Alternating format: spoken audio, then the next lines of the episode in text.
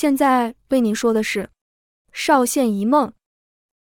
十陈玉，却说陈玉一来为报答唐泉的救命之恩，二来神志恍惚。正所谓桃花依旧，人事全非，一时也不知该如何，只得一日过一日，于唐泉家中帮忙。这日用餐时，唐泉说道：“你这次上山，对山上的地势有点了解了吧？”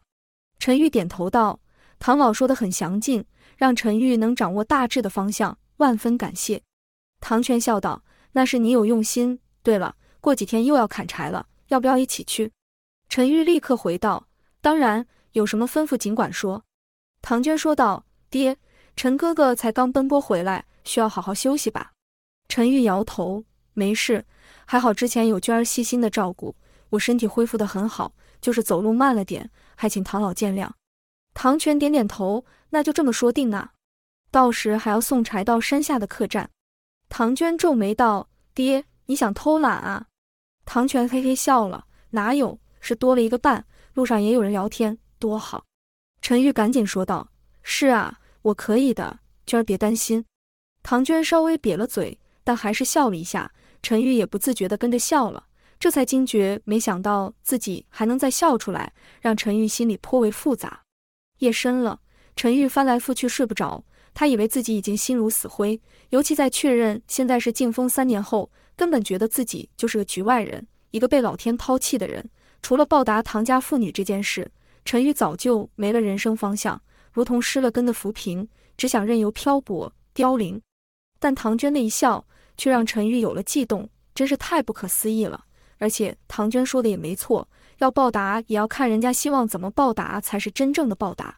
只是陈玉觉得自己就是个来路不明的人，还瘸着一条腿。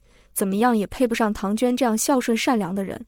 只是，若这真是唐娟希望的报答，自己该答应吗？而且唐老似乎也不在意自己的状况，也很愿意接纳他，这让陈玉很意外。他想到那时在大街上逢人就问现在是静风几年，虽然大家没说什么，但眼神已显露嫌恶和怀疑，不想再有接触的表情。陈玉可以理解，换作是他，大概也是这样做。但唐老和唐娟却没把他当疯子。甚至没把他当残疾人，很正常的看待他，这是几辈子修来的福气呀。陈玉感到哭笑不得，这命运也太弄人了，就算想破头也想不透老天为什么这么做吧。陈玉叹了一口气，不去想了，反而迷迷糊糊的睡着了。隔天，陈玉便跟着唐泉，看需要做什么都抢来做。唐泉被陈玉弄得有点糊涂了，便说道：“你这是抢我饭碗啊！”陈玉赶紧说道：“不不，唐老。”我是想报答您啊，唐娟感到有点好气又好笑。那你早说啊，这柴得这样劈，然后捆成一捆放到那里，还得时不时看一下厨房的柴火够不够。陈玉连连点头称是。这时唐娟的声音传来：“爹，你欺负陈哥哥呀？”唐泉还没说话，陈玉便抢先说道：“是我请唐老教我的，这是我应该做的。娟儿那里有什么需要的，也跟我说吧，我立刻来。”唐泉耸了耸肩：“你看吧。”可不是我愿意呀！唐娟眯眼看了看唐泉和陈玉，好吧，姑且相信那后院寂寥的围篱好像有个缺口，得赶紧补上。陈玉立刻说道：“好的，我过去看看。”唐泉故意说道：“可你这里的柴还没捆好啊！”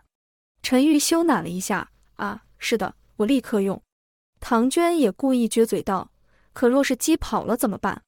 陈玉是愣在那里，有点尴尬。不知道该怎么办。唐泉和唐娟见状，倒是笑了出来。唐娟说道：“闹你的，我有先拿了几根木柴应急一下，之后再去补墙就好。”唐泉也说道：“这待会再捆也行，而且我也还能做，别这么急呀。”陈玉被唐家妇女这样一弄，过了一会才跟着笑了出来，说道：“小时候我家也有养鸡，但围篱老是被狗弄破，经常就要补缺口。”唐娟问道：“所以你很会补咯？”陈玉搔了搔头，也还好啦，狗还是比较厉害，鸡都被咬走好几只了。唐泉也问：“没有比较好的方法吗？”陈玉想了一下，后来就是把围篱加高，尖刺朝外，还在几尺外弄了些奇怪的味道，让狗不敢靠近，就有少一点了。唐娟微微点头，好像可以试试。唐泉也附和道：“总是个办法，那我来削件木头。”陈玉赶紧说道：“那我去补缺口。”顺便看看怎么加高。说完，便和唐娟一起去到后院。唐娟看着陈玉认真的样子，心里似乎更确定了一些。两人讨论着要怎么弄。唐娟还问有没有帮姬僚加强防风避寒的方法。陈玉歉道：“我家乡温县没这么冷，所以我也不太知道。”唐娟说道：“是啊，温县靠海，那你家是又养鸡又捕鱼吗？”陈玉一边绑着围篱的绳子，一边说道：“没呀，我家靠近内陆，种田的，没捕鱼。”唐娟又问：“那禁海令有影响到你家吗？”陈玉手上的动作慢了下来：“有啊，我后来也去走私赚钱了。”唐娟疑惑道：“走私？走私是什么？而且为什么不种田了？”陈玉这才猛然想到两人时间的落差，一时间很多回忆又翻涌了上来，没做声。唐娟见状，赶紧歉道：“我是不是让你想起不开心的事了？”陈玉叹了一口气：“没事。”我可以说啊，就怕你觉得我又在胡言乱语了。唐娟立刻摇摇头，不会，我想听。陈玉看着唐娟满脸期待和相信他的样子，深深被触动了，低下头，咬着嘴唇，忍住不哭出来。但唐娟发现了，便上前轻轻搂住陈玉的手臂，一边轻拍一边说：“没事，你想说就说，我随时愿意听。”陈玉至此已忍不住了，转身抱着唐娟哭了出来。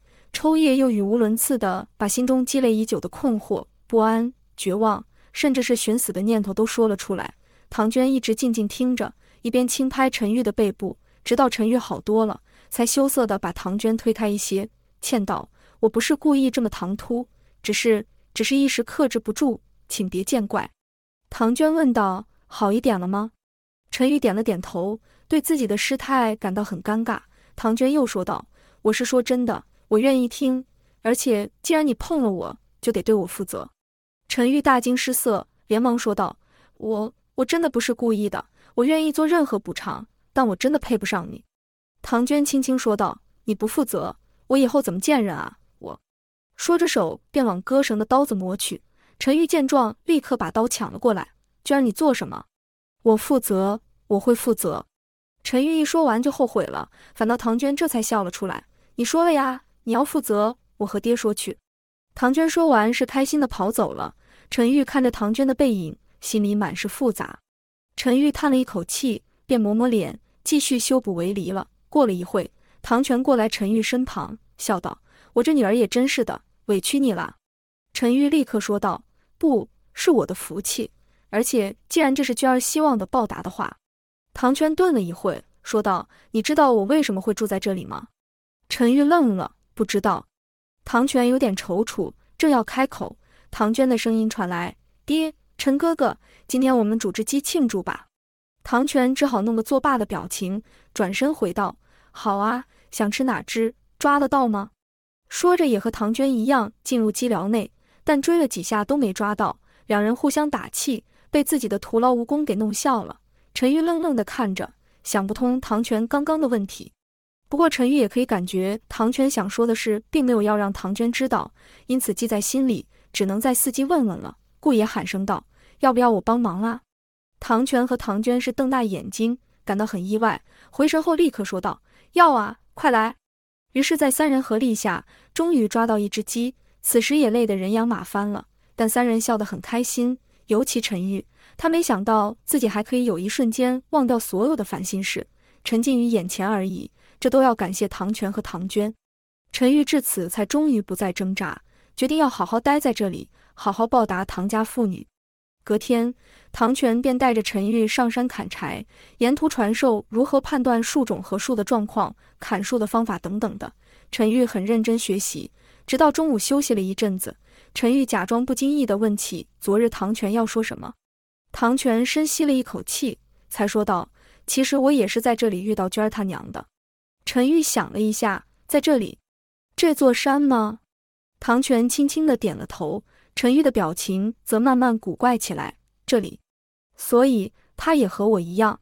唐泉盯着空中某个点，说道：“他是直到死前才和我说，我当时也难以相信。过了这些年就忘了，直到你出现，说了类似的话，我才慢慢想起来。难怪他有一些时候怪怪的，可是他一直都没解释。”陈玉觉得好不容易安定下来的心又开始激动了，居然有同样情形的人。陈玉按耐不住想问，却又不知道从何问起，支支吾吾的。